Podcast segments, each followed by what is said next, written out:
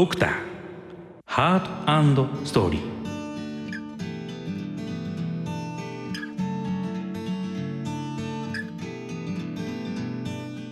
皆さんこんばんは。ご機嫌いかがでしょうか？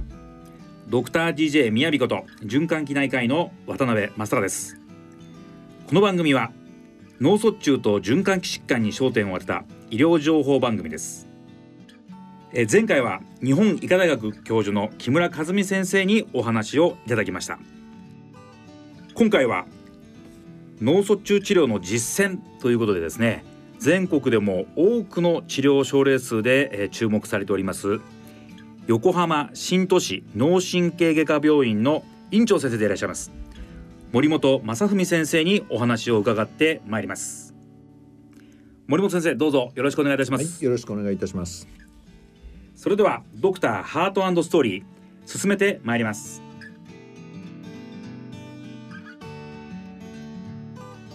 ドクターハートストーリーこの番組は日本メドトロニック株式会社の提供でお送りします。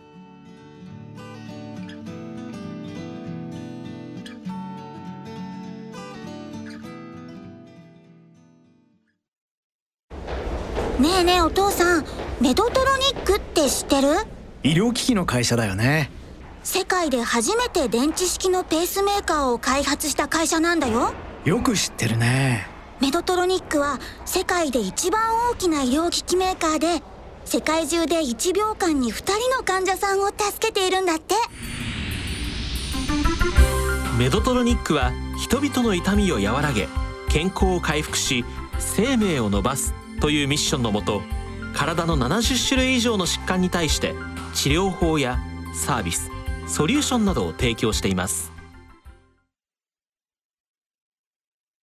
ドクターハートストーリー。改めまして循環器内科の渡辺正です。今回は森本正文先生にお話を伺ってまいりたいと思います。えー、さて森本先生、はい、森本先生のあのご専門は、はい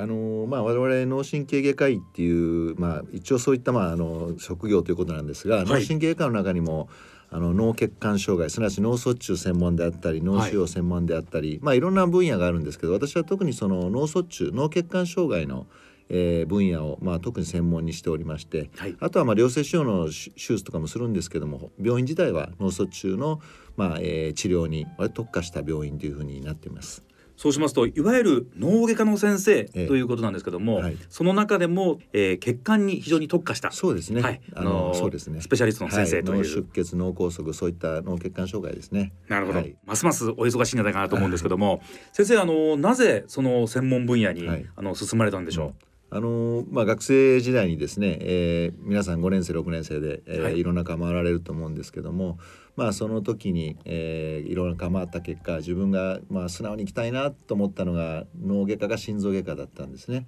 であとどっちにしようと思ってた時にあの、まあ、脳外科のその当時の菊池教授という、まあ、非常に手術が上手な国立循環器病センターの初代脳外科部長ですけども、脳外科の日本の一流は世界の一流だと。なるほどでまだ循環器よりも、まあ、そういったこうなんていうか自分にインプレッシブな言葉をかけてくださいまして。あ同じやるならそういうところでやりたいと思って、まあ、脳外科を選んだ、まあ、その教授にすごい憧れててで脳外科を選んだって感じですね。菊池先生に憧れてて。なるほど、はい、ではその菊池教授との出会いが、はい、あのいわゆる青年医師森本のあの人生を変えたと言っても過言ではないですね。そうですね。もうそれだけでなったような感じですね。菊池教授への憧れだけで脳外科医教なるほど。行こうと思って。まあその循環器内科医の私が聞くのもなんですけども、はい、脳外科っていうとまあ我々にまあそのさらに輪をかけて激務っていうイメージですけど 当時は先生いかがでしたか、ええ、まあ本当にもうあの1年目のその兄弟病院の時代からすごくやっぱり忙しくて一回日曜日の午後に病院に入ったら、はい、次出てくるのはもう金曜日の晩でずっと病棟に泊まってました。なるほど。1年生の時は今の今の働き方から見るともう考えられない時代ですよね当時はね。なるほど、ええ。もう先生のあの略歴を先ほど拝見させていただきますと、どれもこれも忙しいいわゆる ハイボリュームセンターにですね、はい。ずっとお勤めだということで、まあすごい体力なんだろうなと思いましたら 先ほどのお話聞くと、ええ。アイアンマンレースにも出てらっしゃるそということで。えはい。アイアンマンレースは先生、ええ。あの自己研鑽ですか？それとももう完全な趣味ですか？えいやもう本当趣味ですよね。あのでも全然私本当40 40歳過ぎまで、はい。あの医者25歳になってから40歳過ぎまではもう全く運動一時期やめやめてたんですよ。でまあというのは余裕もなかったっていうかやっぱりちゃんとした医者になるまで余裕もないっていう感じです。やっとまあ40代そういった前半になってまあこれで飯食えていけるかなっていうのはちょっと余裕が出てきた時に、はい。たまたま友人に誘われてでちょっと始めた。アイアンマンレース。最初にもっと田中先生その友人に誘われて、ええ。アイアンマンレースっていうのもこの、は 最初はねもっと短い距離から始まったんですけどね。あはあ。そしたらやっぱりそのアイアンマン出てた人たちのなんかゴールした時の顔とかなんかその話とか、はい。そういうのに感化されて最初そんなのもありえないと思ったんですけどじゃあ自分もやってみたいなと思ってなるほど。でチャレンジしたっていうところですね。あの一応先生確認のために聞きますけども、脳神経外科医はアイアンマンじゃなきゃなれないってこういうわけではないってことです 全くね。僕はだから脳神経科医の中ではまあ変わった人って思われてると思いますね。ありがとうございます。はではそんなですねアイアンマンの森本先生にですね早速脳卒中治療の実践についてはいお話を伺ってまいりたいなと思います。でまずあの先生のですね、はいあの院長をされてらっしゃる、えー横浜新都市脳神経外科病院、はいこの病院は先生どんな今特色を持った病院なんでしょはい、あのーまああの日本の中でもですね、えー脳外科の専門病院っていうのはたくさんあると思うんですけども、はいまあ、おそらくその私の知る限りでも脳外科専門病院でですね、はいその脳卒中脳外科の急性期病棟、う。はい。それを100床以上持ってる病院っていうのはそんなに急本当ないで100床持ってらっしゃるんありですね。ますね。はい、はいそんなに本当世の中にないと思うんですね。でですからまあ本当あの特徴から言うと。あの脳外科だけであの全部じゃないんですけども、はいやっぱり脳脳の病気したら交通事故なら整形外科はい。あのやっぱり心臓疾患要するに血管のことなら心臓とかいろんなことはやっぱりそのコラボレーションしなきゃいけないのでそういう科もあるんですけども脳中心の病院で急性期100床ある病院として、まあ、あとプラスアルファはい。リハビリの病棟も60床ありますからそういったまあその最初の発症から慢性期までずっと一つのまあ病院でまあ見れる病院というのが一番の特徴かなというふうに思いますね。なるほど。はい、ではそのいわゆる脳神経疾患をワンストップで、はい。えー見れる病院がね。この、えー神奈川県横浜市青葉区、はい。こちらに、えーアドレスがあるということですけども、はい。はい。あの守備範囲は先生どのぐらいの広さをまあ守備範囲をさ、担当されていらっしゃるんですあか。のー場所は青葉区っていうのは横浜市の中でもはい。北東部にあたるんですけれども、はいまあ、あの人口的にはすごく多い場所であの横浜市のそういった北東部を中心とにするのと、はい。あと川崎市からもたくさん来られ川ます。崎からも。はい、はあでもう最近はちょっと少し広がって横横浜市の中部の。大和市、あとまあ、えー町田市とかそういったところからも来はあていただいたりまあそういった本当横浜の北部中心北部の東側ですけどもねはい。中心で。横浜北部というとやっぱり一番川崎も含めてはい。人口の多いそうですね。地区ですからちょうど田ね。園都市線で多いところですね。なるほど、い。その広いあの守備範囲をお持ちということで、はい。はい。これ先生あのまたこれもお手元に資料をいただいたんですけども、はい。症例数もまたこれに全国随一ですね。ああそうですね。症例今も本当患者さんにたくさん来ていただける病院になったのではい。あの本当まあ以前よりは随分忙しくさせていただいてますではそのいわゆるそのハイボリュームセンターという病院でですね、はい。まあその地域の中核病院で、はい。えー実際森本先生の病院の実践例とはい。いうことについて、はい。あの詳しくお話をお伺いしていきたいと思います。はい。お願いします、えー実践例じあのいわゆる脳血管内、まあ、いわゆる治療ですね、はい。血管内治療。こういったもののあの救急の体制ですとか、うん。そういったものを先生あのお話しいただけますでしょうか？そうあのもともと脳外科の、えー手術っていうのは開頭手術が、はい。まあ、中心だったわけですけどもあの1990年代の後半から、えーカテーテル治療要するにもう、あの頭を開けないで、えー足の付け根とか、はい。えー肘の肘から、えー血管の中にカテーテルっていう、まあ、器具を入れてそれではい。頭まで到達して、でもう血管の中だけで治療するという治療がまあ盛んになってきたわけですね。はいで今あの特に我々のその脳の分野で、まあえーアップデートな、えー治療としては急性期のまあ血栓回収療法っていうのがありまして、これどういうことかって言いますと、えー脳の血管が詰まります。そしたら昔はもう点滴治療で、えーなんとか血栓溶けてくれって祈るだけの治療だったわけですけども、今はもうそういった足の付け根から、えーまたそういった手からですねカテーテルというのは脳の血管まで、えーまあ、誘導してでそれで脳の血管に直接自分たちがアプローチして血栓を取ってくる。うん。でそういう治療がやっぱりすごく盛んになってきましてはい。そうすると今までだったらもう寝たきりになってた人がもう急に言葉が出たりとか、まあ、手足が動かなくなったら動か動いたりとかそういったことが非常にまあ、えーリアルに、はい。えーまあ、患者さんを良くすることができるようになってきましたので、まあ、それが今一番我々の中では、えーまあ、ホットな、まあえー話題になってるし、まあ、手術ということになりますね。なるほど、はい。そうするとその先生のところはですね今一番この治療の脳血管治療の主流になっている、はい。カテーテル治療にはい。非常にこう秀でていると、そうですね。というですね。あのまあ、そういう脳梗塞もそうですしあとはい。硬膜下出血の原因となります、脳動脈瘤っていう血管のコブですね、はい。まあ、それももうカテーテルであの治すことがもうできるようになりましたので、まあ、それもたくさんさせていただいてます。で先生この昔できなかった、まあ、はいつまりは昔はできた血栓をこうと溶けるようにして、うん。まあ、血栓溶解剤というもので待つ、はいこの待つ治療から、まあ、今の先生の病院でされているようにですねいわゆる攻め、あそうですよね。のまあ、その血栓を回収しに行くことうんができるようになった、はい。この違いというか、うんその、えー歴史的なこの流れというのははい。何,、何が変わったんでしょう？あの一番言えることは要するに点滴でなんとか血栓溶けてくれっていう治療っていうのは、はい。大きな血栓ほど溶けにくいですよね。当然のことながら。はい。そうすると大きな血栓ということということは大きな血管が詰まってるので重症が多いわけですよ。なるほど。でも重症に効きにくい要するに小さな血栓は溶けても大きな血栓はなかなか溶けない。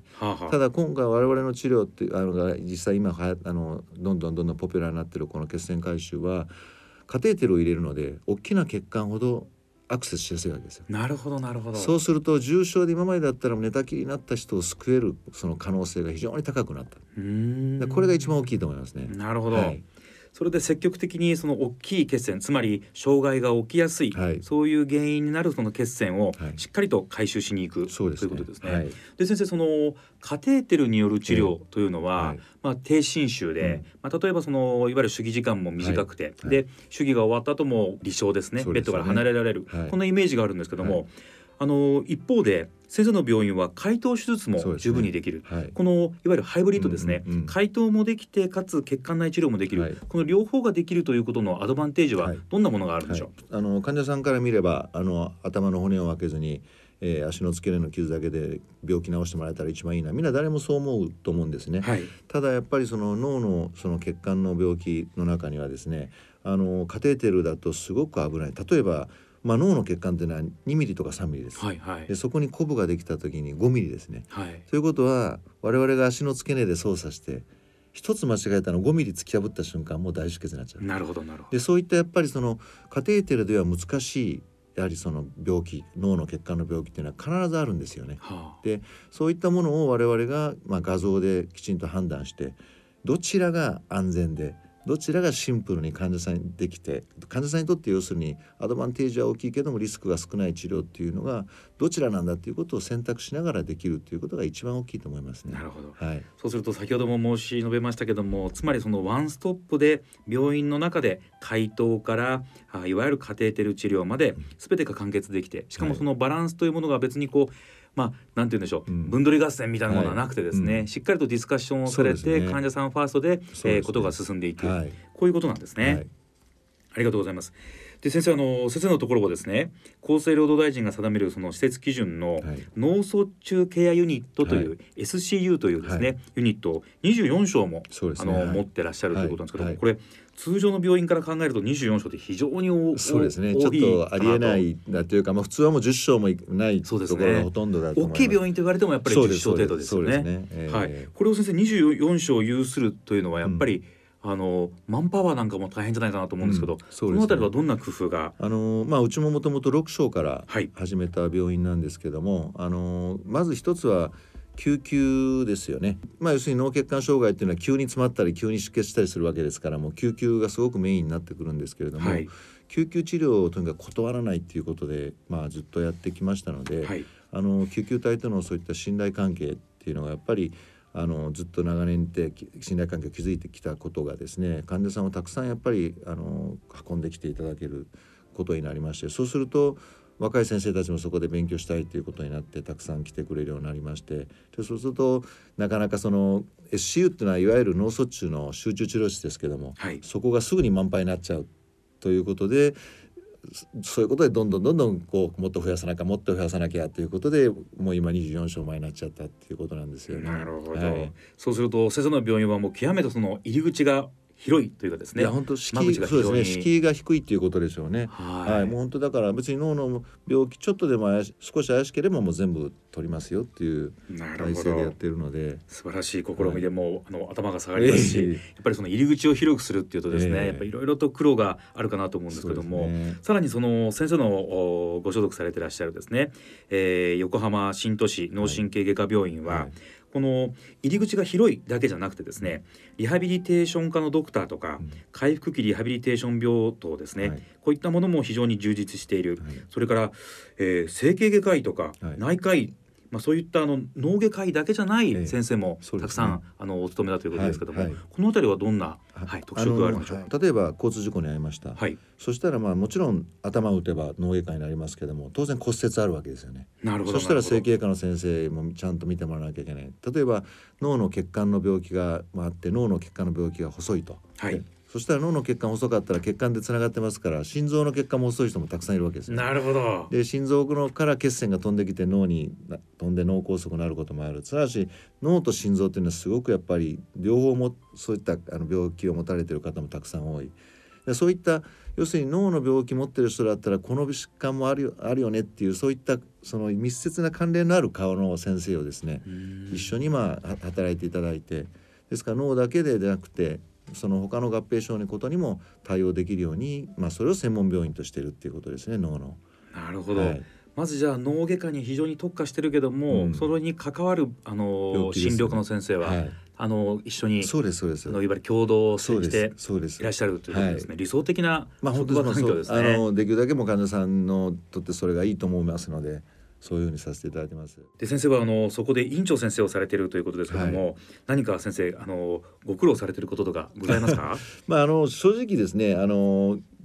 今はですねもうそうでもないんですけどやっぱ最初あの院長という職業に就いた時はあのやっぱり病院自体もアクティビティっていうのはそんなに高くなかったもんですから、はい、あの救急も何でもね、救急隊が運んでくれた患者さんを取りましょうって言ってもなかなかそれに同意してくれない方がいたりとかなるほどまあ、いろんなやっぱりそういったことってどこの病院でもやっぱあると思うんですけど、まあ、そういうことがありましたけどもあの少しずつ少しずつやっぱりその自分の考えに、えーまあ、賛同してくださるスタッフが増えてきてで今も逆に全く自分がもうそういうふうに働きかけなくてもそういったカルチャーがあのできましたのでもう完全にできてますんで。今はもうみんなで一緒にやるっていうのをですねあのさせていただいているので、はい、あの特に今ストレス的なものはありまそんなにないんですけども。なるほど、はい、今この収録が始まってまだあの1時間経過しない、あの段階ですけども僕もあの先生の、えー、熱い眼差しを見てるとですね まあこういうリーダーのもとで働きたいなというふうに、はい、あのコロッと思ってしまうのでおそらく病院のスタッフの皆様も同じようなことをですねあの感じられているのかなと思います。あと他に先生、あの横浜新都市ですね、はい、えー、脳神経外科病院の取り組みについて、はい、あのお話しされてないこととか、はい、何かあのございましたら補足をいただければと思います。あのまあ、病気の取り組みとしてはですね先ほど言った本当にまあ急性期から慢性期まであのうちの病院で全部完結して見れるっていうのはそうですし、はい、先ほど先生に言っていただいた、まあ、解凍手術とあのカテーテルの手術のハイブリッドで見れるっていうこともそうですし、まあ、あの SU が24種あるということあとまあ脳と関連の深い疾患も一緒に見れるっていうこと、まあ、そういったことが本当にあのうちの病院のもう全ての特徴っていうのを表してるんですけどもあとまあ本当にもうもう一つ、えー、そこにちょっと付け加えさせていただけるとしたら、はい、脳の血管が詰ま詰まるとですね、えー、運ばれてきますよね。そしたら運ばれてきてからどれだけ早く治療するかっていうのすごく大事なんですよ。時間が経てば経つほど脳の細胞がもう死んでいくわけなので。はい。はいですからそういったところ要するにの、まあ、もちろん救急隊とのそういった連携もそうですし、はい、運ばれてきてから治療が始まるまで、はい、まあ、これもすごく大事でこういった時にこの脳治療が始まってしまえば脳外科医が主役になるんですがはい。病院に運ばれてから治療が始まるまでっていうのはもう看護師さん薬剤師さん検査技師さん事務の方全部のやっぱチームでやらないとしそこまで手術室まで早く運べないわけなんですけどそういったチームの、まあ、みんなでやるっていうことの、まあ、スピリットっていうのがすごくやっぱりよくできてみんなみんなよくやってくれるので普通その病院に着いてから治療開始までっていうのは60分以内だったら優秀だよって言われる、まあ、はい。そのドアトゥーパンクチャー要するにドア病院病院のドア入ってからはい。戦死時間ですよね、カテーテルの。はい。今もううちも最初は60分以上かかってたんですけど今だいたいもう中央値20分台ででできますのでですからやっぱりそういった10分ですか。ところは一つまああのお話しさせていただければいいなというところですね。なるほど、はいはい。あのやはりあの日本の病院っていうのはうん。やっぱりどうしてもこう治療治療というのにですねね。はい。あのスポットが当たりがちだなというふうに、まあ、あの私自身も思っています、ただあの予防というのは私が扱います心臓もそうですし、うん。先生のご専門の脳もですね、はい。非常に大事ではい。その予防医学という観点からうん。先生が力を入れていらっしゃることございますか、はあの脳っていうのは一度やっぱりそのダメージ受けますと、はい。あのどんなに早くいい治療をしてもやっぱり後遺症残ってしまうっていうことがやっぱりありますので、ならないことがやっぱり一番いいと思うんですね。特に高齢化社会においてはですね、はやっぱりそれがすごく大事だと思ってますんで脳予防にはあの力入れてまして、まずまあ皆さん、えーご存知の通りドックですよね。はい。脳ドックっていうのがあるんですけれどもまあこれは脳だけを調べるんではなくてはあ。脳の血管を調べることがすごく重要でままあそれを調べることでもうくも膜下出血に、えーなりそうな方っていうのはほぼわかるんですね。なるほど。あとは脳梗塞に関しましてももう血管が細くなってるよ。今は症状がなくてもこれはちょっとほっとくと危ないよっていう方も分かりますから、はい。そういった症状が出る前に予防の治療を開始することができるということがまずあります。あとはあの、まあ、先生と私のあのそういった疾患の重なるところで、あの心房細動という不整脈からはい。血栓が脳に飛んでくる、まあ、この脳梗塞が一番脳梗塞の中で予後が悪いのでなるほど。我々としてはできるだけ心房細動を見つけてあげたい。はい。ただその不整脈っていうのはいつもあるわけじゃなくてなるほど。時々はい気まぐれですそうなんですよね、はい。そういうのもあるのであのそういうことが起きないように今はですねもう皮膚にですねはあの脳梗塞にななってきたけども原因がよくわかんない人という人に関してはその方の皮膚の中にちょっと、えー最長もう2年から3年植え込めるなるほど。そういったまあ機会があるのでそれによって不整脈を検出してその不整脈が検出されたらそうならないような治療をしたりとかなるほど。予防はとにかく本当にじあの大事だと思ってるんでいわゆる植え込み型のループ心電計というずっと、ねあのさあの365そうです日えー24時間、はい。そのあの心拍を監視してくれるはい。そういったあの機器も先生方の病院ではね。推奨してらっしゃるはい。あとはもうそういった機会を入れる時も循環器科の先生たちとやっぱりそのコラボレーションさせて協力してもらいながらやってます。なるほど。予防はもう本当に大事だと思ってますね。ありがとうございます。それから先生の病院で行っている脳ドッはい。クですけども、こういう人にこそぜひ受けていただきたい、うんうんそういう何か先生、はいあのありますか？あのー今ですね、はいえー、40代の方がすごい増えてるんですよ。40代。はで30代の方でもやっぱりいるぐらいで私がもう脳の、まあ、こういう脳外科の医者になった時には50代以上の人しかまずいなかったんですけど、はい40代の人がすごく増えてますかあ、らなるほど。やっぱり40代ぐらいだとまだ皆さん自分の体に自信がある時だと思うんですがそうですね。やっぱり40歳超えたら一度は脳のチェックを、えー受けておいてもらうことを私はす、まあ、進めてます友人たちには皆さんにやっぱりそう言いますね。なるほど。はい、僕もちょうどドンピシャ40代まもなく50代なんで、はいあのぜひ先生の病院で脳ドックを受けさせていただければただけたらと思いうふうに思います。はい、先生本当にあの本日は貴重なお話ですね、はいはいたくさんありがとうございました。はい、どうもありがとうございました。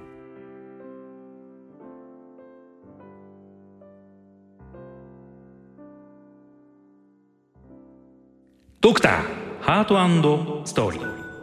えー、先生今日は本当にですね盛りだくさんな内容をですね、はい。短いお時間でしたけども本当にありがとうございます。はいで先生あのーぜひですねそのアイアンマンの先生の、はい。えー普段音楽の事情ですね、はい。どんな音楽をお聴きになられているのかということで、はい。一曲ですね、はい。先生のリクエスト曲を、はい。えー頂戴できればと思うんですが、はい、あのーまあスポーツもやってる時もそうなんですけどあの、はい。なんかそう思い出に残る曲ありますかってまあ、聞いていただいてはい。ちょうど私あのーまあベルギーの方にちょっと留学してた時があったんですけども。あ。のその時まああのなかなかこうちょっと結果も出ない時毎朝行く時にちょっとこう自分のこう励ましに聴いてた曲っていうのがシカゴのはい「If You Leave Me Now」っていう曲がありましてなんかはい。それがすごいその曲の感じがすごい好きでいつもバスの中で聴いてたっていうまあそう自分もいろいろまだ30代前半でいろいろこう頑張ってたすごく頑張ってた時で思い出深い曲なのでぜひこれかけていただけたらなって思うんですけど。も森本先生の30代今も十分お若いんでなかなか 想像ができませんけどもまたさらにパワフルだったんじゃないかなと思いますけども その時に、はいえよく聞いてた青年医師森本がですね、えー、これはベルギーですか？そうですね。ブルッセルですか？私ブルッセルのすぐ近くのルーベンっていうところにルーベン、あはい、いたんですけなるほどなるほど、はい。またこれもあの美味しいお料理のそうです、はい。まあいい街でしたけどね、はい。そこで、えー、シカゴの If You Leave Me Now はいをお聞きになられたということですね、えーそれでは、えー、リスナーの皆さんも一緒に聞いていただきたいと思います。シカゴで If You Leave Me Now、えーなおですね、えーポッドキャストなどの音声配信サービスでは音楽をお聞きいただくことができません。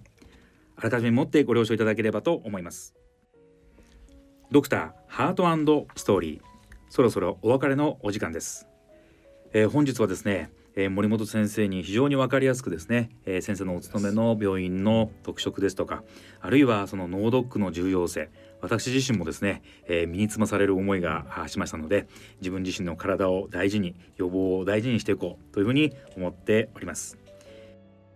えー番組ではですね皆様からのご意見ご感想をお待ちいたしております。ご意見ご感想をいただきました方の中から抽選で森本先生の著書読みやすいわかりやすい脳梗塞35の重要ポイント。こちらをプレゼントさせていただきます。森本先生の直筆のサインがついてますので予防効果はバッチリだと思います、えー森本先生この著書に関してはあの、どんなあのポイントがあるんでしょう？あのーこれはですねあのやっぱり医学書っていうと皆さんすごくやっぱり読むのがちょっと抵抗あること多いと思うんですよ。私はい。自身がもうそそうなので、他の可能何か読もうとした時にもうこ文字が多くて難しいっていうイメージがあるのでできるだけコンビニコンビニとかに置いてるあの本をイメージしてですね、はい文字数は少なく絵と図は多くであとは会話形式にすることによって、はいあの読みやすくなると思ったのであの会話形式にしてですねあのとにかくさらっと読める、まあ、本を作りたいと思って余白も多くできるだけ多くしてくださいっていうことで。本当に読みやすいですねえーですのでそういうことをちょっとあの意識して、えーちょっとあの作らせていただいたということですね。えーこちらのですね書籍のプレゼントご希望の方は番組ホームページのプレゼント投稿欄からご応募いただければと思います。